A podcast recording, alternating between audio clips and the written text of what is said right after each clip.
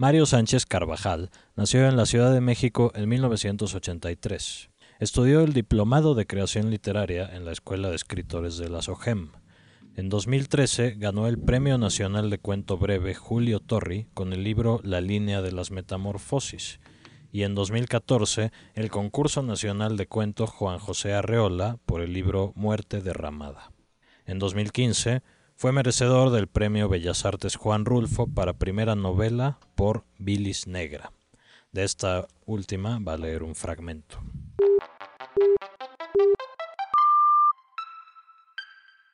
Esto es Primeras Letras, un podcast de letras libres.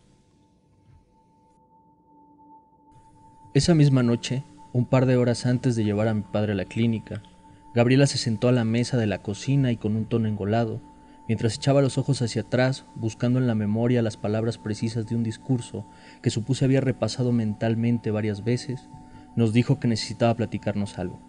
Pero mi madre no la dejó continuar y le interrumpió para preguntarle si ya había cenado. Gabriela negó con la cabeza. ¿Y no quieres un pan tostado? preguntó mi madre, y ella contestó que sí. Yo supuse que se trataba, otra vez, de algún drama que había vivido con Toño, y es que se hacían chingaderas, se peleaban, se reconciliaban, volvían a lastimarse y así llevaban ya por lo menos dos años. Me hice entonces el desentendido paseando la mirada por el techo, revisando mi teléfono, escudriñando las figuras geométricas del mantel de plástico que cubría la mesa. Cuando mi hermana intentó volver a hablar, mi madre le preguntó si mi padre había comido en la tarde. El ánimo de Gabriela se ablandó y se volvió menos insistente, y con un tono más dócil y cotidiano contestó que sí, que se había comido todo lo que le subió. Qué bueno, dijo mi madre sin ningún ánimo real. Habían pasado ya varios días que veíamos a mi padre comer poco y dormir mucho. Debió habernos preocupado. Era evidente que venía una recaída, pero lo negábamos porque igual que los avestruces no queríamos que nuestro mundo estuviera fuera de la cabeza. Queríamos que nuestros pensamientos y deseos fueran un hueco seguro, así que montamos una alevosa despreocupación sobre la angustia real. Sin embargo, no atender lo que sucedía no solo era un modo de negar que mi padre estaba en la orilla, sino también una manera de aplazar lo irremediable. Era igual que si con la mera voluntad intentáramos detener una hoja de vidrio que iba cayendo para un segundo después, comprender que la caída era inexorable y entonces desear que la hoja no se rompiera al dar contra el suelo, pero todo sin perder la esperanza de que un suceso extraordinario suspendiera la caída o por lo menos la perpetuara. Llévale esto a ver si quiere cenar, dijo mi madre, y me tendió un pan tostado con queso derretido, y sírvele un vaso de leche. Cuando salí de la cocina mi hermana ya miraba su teléfono.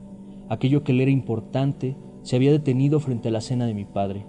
Nuestra cotidianidad solía redireccionar su rumbo cada que él apremiaba nuestra atención. Sus deseos cristalizados, estáticos, eran como los de un dios castrado que controlaba una tierra de animales en celo. Así de omnisciente pero inútil era para nuestro mundo. Mientras subía la escalera, escuché que mi madre le prometió a Gabriela que en cuanto yo volviera ahora sí escucharíamos lo que quería contarnos. Entré al cuarto empujando la puerta con el pie. Mi padre estaba recostado de espaldas a la entrada, enconchado y con las manos agarrándose el estómago. Sobre el buró había desperdigadas cajas de medicina que no dejaban lugar para la comida. Puse el plato y el vaso sobre el tocador y al levantar la mano empujé un alajero que se hizo añicos contra el suelo. No tenía dentro más que una foto balada que saqué de entre los restos. Era un retrato de Gabriel en blanco y negro. Tendría unos doce años. Leí lo que mi madre con una letra garigoleada, casi ilegible, había escrito sobre un papel ya amarillento.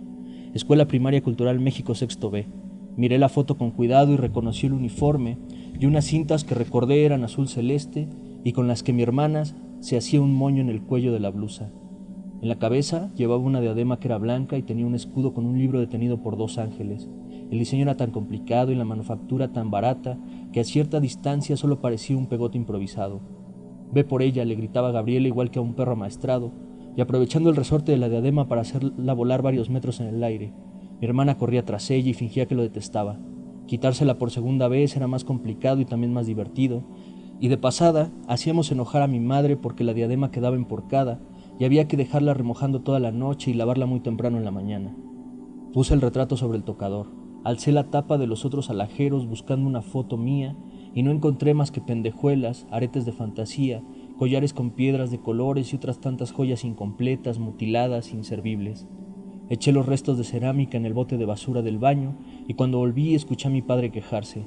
¿Te duele el estómago? le pregunté. Y él con una voz llorosa me dijo que un poco. ¿Te tomaste todas tus pastillas? Sí, pues igual y comiendo se te quita, resolví. Él asintió. Acomodé las cajas de medicina, la mayoría estaban casi vacías, y puse la comida en el buró. Le pedí que cenara y luego tratara de dormir. Me miró a los ojos. Los suyos estaban opacos como si detrás de ellos permaneciera la noche agazapada, esperando a que los párpados se le cerraran definitivamente. Sentí una urgencia grande por salir del cuarto. Fue como si temiera una aparición que removería el origen de mis miedos. Se aguzó mi olfato y sentí el aire denso y hediondo encierro y a sudor que se ha secado sobre una misma sábana varias veces. En un rato subo para ver cómo te sientes, le dije sofocado y salí huyendo de ahí. Cuando yo era niño y mi padre comenzó a tener periodos de ausencia, mi mamá me explicó que lo que le sucedía era parecido a viajar muy lejos, pero sin el movimiento del cuerpo, como si solo su espíritu se fuera de vacaciones, me decía. Yo imaginaba entonces que viajaba a las Islas Canarias, que era el único nombre de un lugar que recordaba haber aprendido en la clase de geografía. Lo pensaba un sitio habitado por pájaros amarillos que hablaban y se organizaban como una comunidad humana. Tenían un potentado cuyo distintivo, entre los otros machos, además de su tamaño, era una franja roja que le atravesaba el pecho en vertical y unos ojos saltones y muy negros como canicas de ceniza húmeda. Yo creía que ahí mismo, en alguna de sus vacaciones, también le habían confeccionado los ojos a mi padre. Pero una vez pregunté cuánto tiempo se hacía para llegar allá. Ni mi mamá ni la maestra me explicaron exactamente cuánto. Sin embargo, la de geografía, después de callarme y hacerme esperar mi turno, me respondió que para ir a las Canarias se debía cruzar todo el Atlántico. Entonces, toda la leyenda sobre las vacaciones de mi padre y su viaje prescindiendo del cuerpo se derrumbaron porque él, eso sí era seguro, no tenía el espíritu lo suficientemente fuerte como para atravesar el océano. Ese mismo hallazgo también me enteró acerca de que con mi padre no se podía jugar a los actos heroicos. Volví a la cocina y le pregunté a mi madre que si teníamos fotos de cuando yo era niño.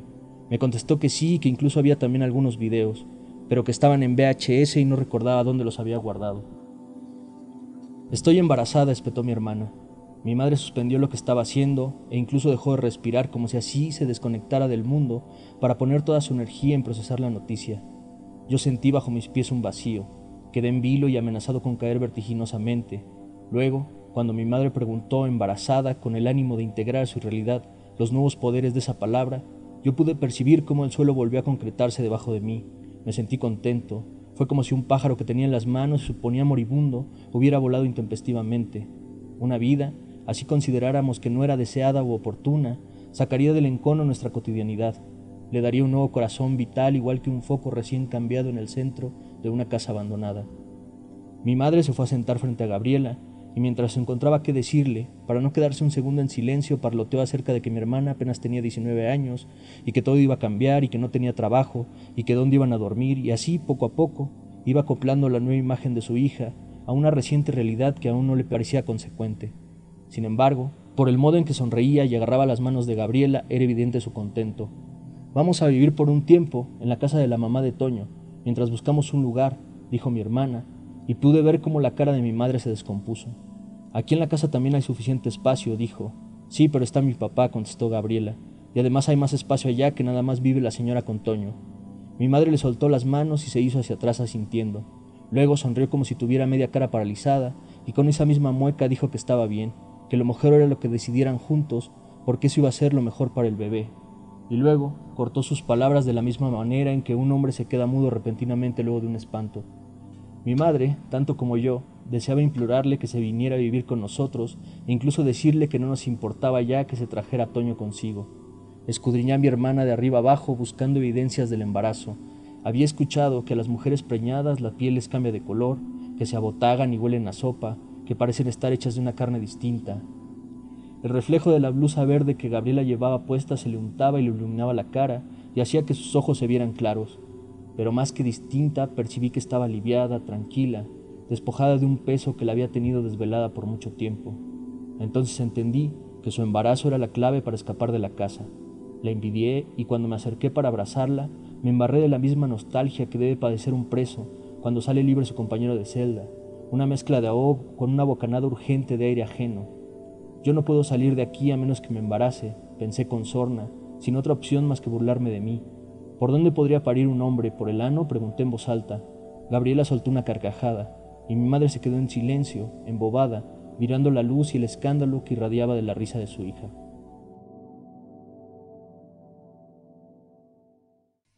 pues muchas gracias Mario por leernos este pedazo de Bilis Negra. Que platícanos un poco de qué trata esta novela. Eh, bueno, Bilis Negra trata de la historia de un hijo, una especie de, adolescente tardío como por obligación, ¿no? como por esta enfermedad de su padre.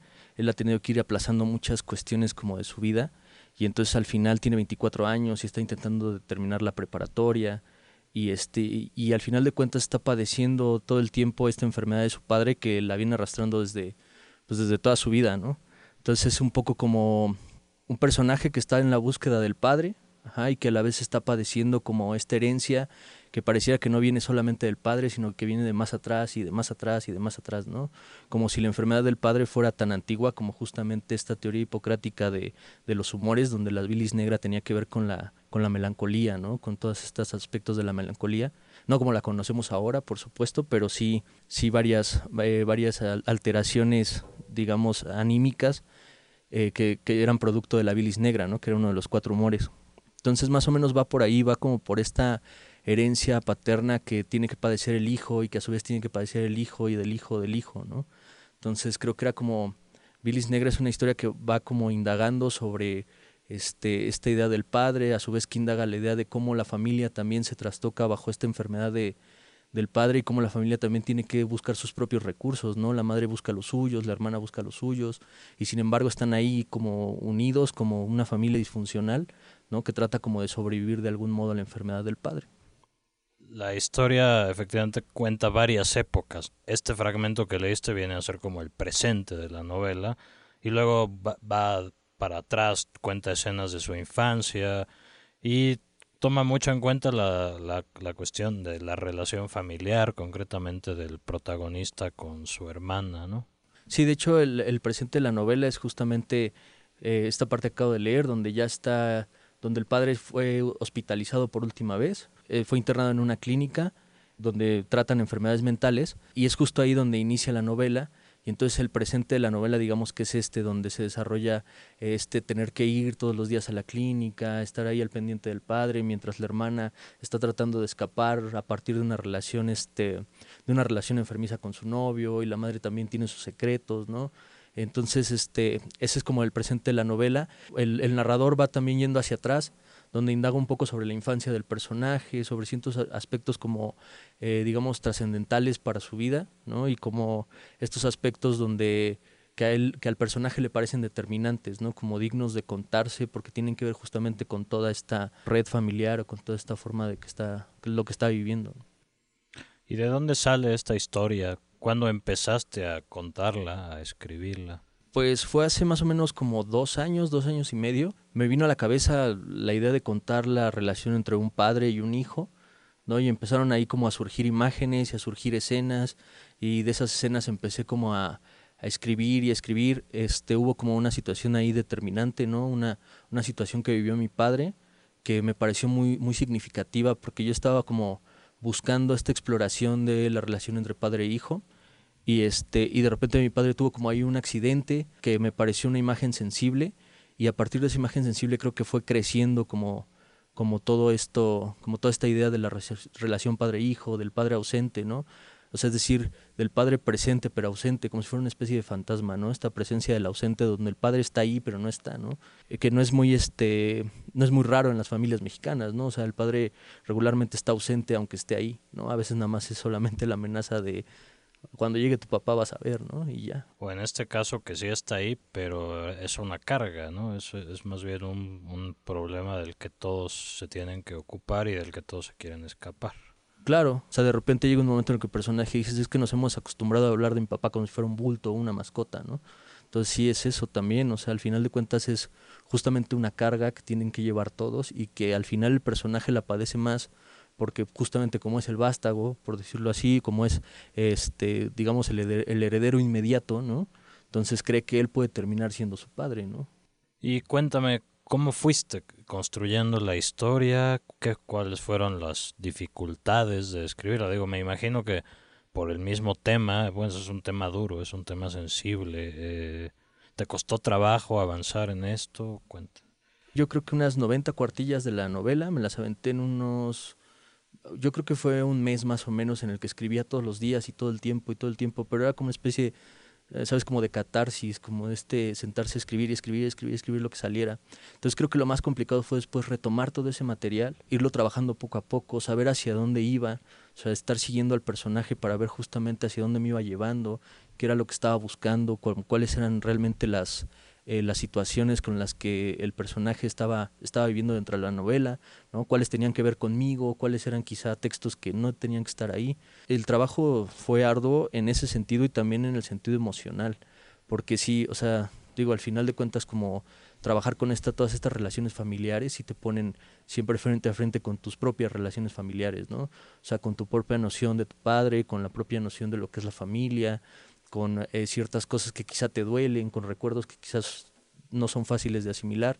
Entonces creo que emocionalmente en ese sentido, pues sí, trabajar con la familia siempre es como complicado y creo que eso fue de lo más, de lo más complicado porque trato como de eh, jugar o de, de trabajar con la imaginación al punto que esa misma imaginación también me mueva a mí, ¿no? Y procuro de que si eso que estoy imaginando, que, que estoy escribiendo, no me conmueve, trato de moverlo, de explotarlo hasta que lo haga, ¿no? Porque creo que si no, entonces estoy engañándome a mí, estoy engañando a quien se atreva a leerla, ¿no? A quien quiera leerla. Entonces creo que en ese sentido, sí, emocionalmente siempre trato de involucrarme mucho con lo que, con lo que escribo, ¿no? Mencionaste ahorita que tenías que decidir cuáles historias sí pertenecían a esta novela y cuáles no. ¿Te pasó que de repente tenías como muchas historias o subtramas que estabas tentado a dejar en la novela, pero que al final dejaste fuera.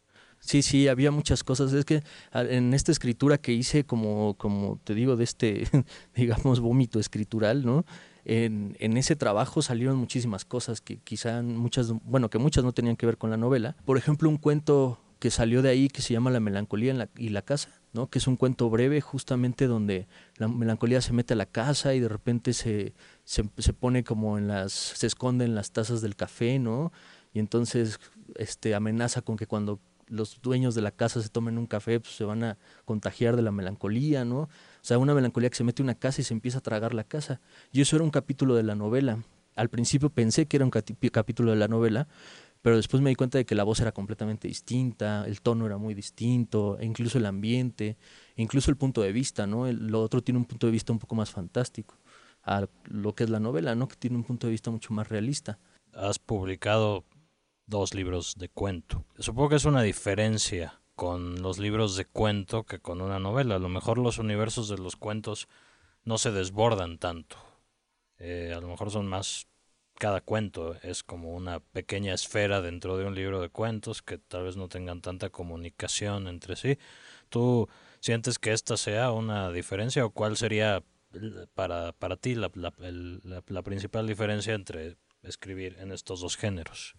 Se me complica un poco la idea de los géneros y siempre estoy como tratando de no pensar en los géneros. Y entonces por ejemplo el libro anterior el de muerte derramada que es un libro de cuentos supuestamente lo critican un poco porque no es un libro de cuentos sino pareciera una novela corta contada por distintas voces etcétera etcétera. Y en realidad esa era mi intención no mi intención era hacer un libro de cuentos que tuviera que leer como una novela. Es decir un libro de cuentos que se leía de principio a fin si no no entendías como eh, esta trama que, que, unía todos los cuentos, ¿no? Aunque cada cuento es independiente y puede funcionar como cuento. Me preocupo a veces muy poco por la idea del género, aunque sí creo que la novela me costó como más tiempo, ¿no? Me costó mucha más disciplina y me exigía como un ritmo eh, mucho más cotidiano, o sea, todos los días tenía que estar trabajando, tenía que estar haciendo ciertas cosas, a veces sin escribir, pero tenía que estar haciendo ciertas cosas para, para poder hacerla. El año pasado estuve como dos meses o tres meses fuera y no, no trabajé en la novela. Entonces cuando regresé, y traté de retomarla, la novela me castigó y no me dejó entrarle, ¿no? O sea, me tardé muchísimo para poder volverle a entrar. Entonces creo que la novela exige como esto, o sea, es, es más demandante en este sentido. Esta inmersión. Sí, sí, sí. ¿Cambió mucho la novela a, a tu regreso? Cambió bastante. Había ese descanso, a pesar de que me costó trabajo volverle a entrar, fue como también alejarme un poco, ¿no? Y generar otra visión de lo que yo estaba escribiendo. Y eso me permitió también ver muchas otras cosas que no tenía la novela, o errores que le faltaban. Yo no tenía bien definida todavía la voz narrativa, ¿no? Aunque tenía mucho texto, no sabía exactamente quién era quien estaba narrando. aunque fuera el personaje, ¿no? Pero me faltaban ciertas cosas que yo no lograba comprender de la psicología de ese personaje y cuando regresé mi visión ya era un poco más alejada y eso me permitió también como, como empezarme a dar cuenta de muchas cosas que me hacían falta. ¿Cómo es la psicología del personaje? Pues es un personaje que justamente está atormentado por, por, por justo esta idea de no querer ser como su padre, ¿no? De que, de que sabe que la herencia de la enfermedad de su padre es tan vieja, ¿no? que pareciera que le tocan solamente por el simple hecho de haber nacido. Y entonces creo que es un personaje que vive angustiado, tiene pocas salidas, tiene solo una tabla de salvación que es su novia, ¿no? Y al final le echa a perder, o sea, un poco está como eh, aterrado de lo que pueda sufrir, pero al final lo está, lo está provocando también, ¿no? Porque sabe que es una especie como de destino que le corresponde y del cual no puede escapar, ¿no? Busca como esta salida constante en la imaginación que no es como que le guste el cine, sino simplemente se da cuenta de que los argumentos de cine, que además todos son inventados, ¿no? Que los argumentos de cine todos son como maneras de fugarse, ¿no? De fugarse de, de esta cotidianidad y después se da cuenta de que esta fuga la trae desde la infancia, ¿no? Este, este, esta cuestión del personaje, de las historias que se hace para fugarse de la realidad, es algo medio autobiográfico. ¿Tú empezaste a escribir como con, un, con una intención parecida o cómo empezaste a escribir? Creo que mm, yo empecé a escribir más a partir de la lectura. Este fue como empecé tarde.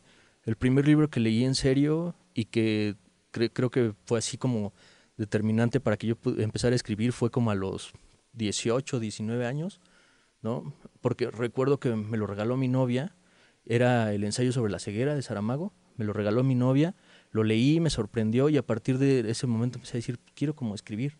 Y empezó como esa inquietud. Después me enfermé, estuve, estuve muy enfermo un tiempo y cuando me recuperé un poco de esa enfermedad, como que fue, fue muy natural, o sea, como fue una necesidad de empezar a escribir. Escribo como para explorar la realidad. Me gusta pensar que justamente eh, todo el engranaje de la realidad está justo detrás de lo que vemos. Y creo que el, único modo de asomarse a ese engranaje, ¿no? como de quitar esto que vemos y asomarse a lo que hay detrás es por medio de la escritura. Entonces creo que es como más bien es una exploración de la realidad, como de buscar qué hay más allá, como y como pues como un acto un acto un acto espiritual, ¿no? Como de, de buscar justamente cómo está hecho el mundo. Eso me interesa mucho. Has ganado tres premios con cada uno de tus libros, de hecho. Eh, digo, más allá de la proyección obvia que dan los premios, ¿es importante para ti? ¿De qué manera sientes que, que esto eh, te ayude o no te ayude? O... Creo que el hecho de ganar premios a mí me ha servido mucho para poder dedicarme de lleno. Más que disciplinado, creo que soy clavado.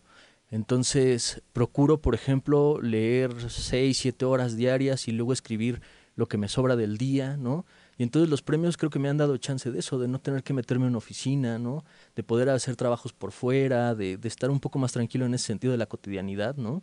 Y de poderme meter a escribir y a explorar todas esas ondas, ¿no? Que, que, que, que es lo que realmente me interesa hacer. Parte de tu disciplina consiste, supongo, en participar en concursos y todo esto, ¿o no tanto?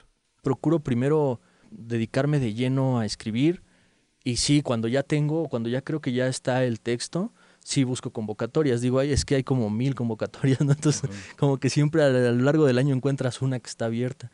Me decías que conociste a, a Eric Sáñez, a quien ya, ya entrevistamos en este podcast y que fue el ganador del premio Julio Torri 2014. Sí. ¿No? Y bueno, así como a él, supongo que también para eso sirven los premios, para visibilizar a escritores que comienzan. Sí, sí, sí, claro. Por ejemplo, con Eric pasó algo súper chido porque a mí me invitaron a presentar su libro, ¿no? Eh, de, con el que ganó el Julio Torri. Y entonces tuve chance de leer su libro y de además hacer un comentario sobre su libro. Sí, conoces gentes que, que están haciendo cosas muy interesantes y que luego es difícil, ¿no? Luego es difícil encontrarlas en la librería. Obvio no están en las mesas de novedades, ¿no? Porque están tan chavos como tú, ¿no? Y a nadie le interesa como meter en la mesa de novedades gente tan joven, ¿no? pero en, ahí es cuando los conoces y ves lo que están haciendo, ¿no? Y a veces ves que están haciendo cosas muy parecidas a las tuyas o cosas muy distintas a lo que tú estás haciendo. Entremos un poco en eso. Eh, sí encuentras como estas similitudes con tus contemporáneos. No sé exactamente si te podría decir como similitudes exactas, pero creo que sí hay preocupaciones generales, como, como primero hay como una preocupación que a mí yo, yo le he visto muy clara como esta necesidad de escribir, ¿no? Muchos chavos que están que, con los que he estado trabajando, con los que he estado conviviendo, están justamente preocupados por el hecho de escribir, o sea, como por la necesidad de la escritura más allá de llegar a un punto, o de llegar a un proyecto, o de armar un libro, o de, no sé, etcétera, etcétera, más allá de eso es como, más que concretar, están preocupados por el proceso, ¿no? Este proceso de escritura, por cómo les afecta, por cómo lo viven, o sea, como esta cotidianidad de la escritura, que es bien interesante y que no se nota en los libros, ¿no? O sea, porque al final en el libro ves un resultado. Y a veces cuando lees ese resultado y sabes de cuál fue más o menos el proceso de escritura y cómo había una preocupación muy interesante, muy intensa en el proceso de escritura, pues te das cuenta de que ese libro se resignifica, ¿no? Y eso es algo que quizá no encuentres necesariamente como un lector común. ¿Y para ti qué es el hecho de escribir? ¿Qué representa? Pues para mí, eh, incluso he dicho, bueno, voy a terminar este libro y voy a dejar de escribir dos, tres meses y ya, y muere un ratito a descansar. Pero pues no se trata de descanso, uno no está haciendo, este, no sé, cualquier otra cosa, ¿no? O sea, uno está escribiendo y es una necesidad cotidiana. Un poco lo que decía Clarice Lispector, ¿no? Es esta maldición que salva. Al final de cuentas es, es difícil la escritura, no en el sentido profesional, sino en el sentido vivencial, ¿no? O sea, en la cotidianidad, en lo anímico, en este trabajo con las emociones, en poner en riesgo a veces, a veces la propia salud mental, ¿no? Pues muchas gracias Mario por esta plática, por esta lectura, la mejor de las suertes con tu novela. Muchas gracias por invitarme. Esto fue Primeras Letras, un podcast de Letras Libres.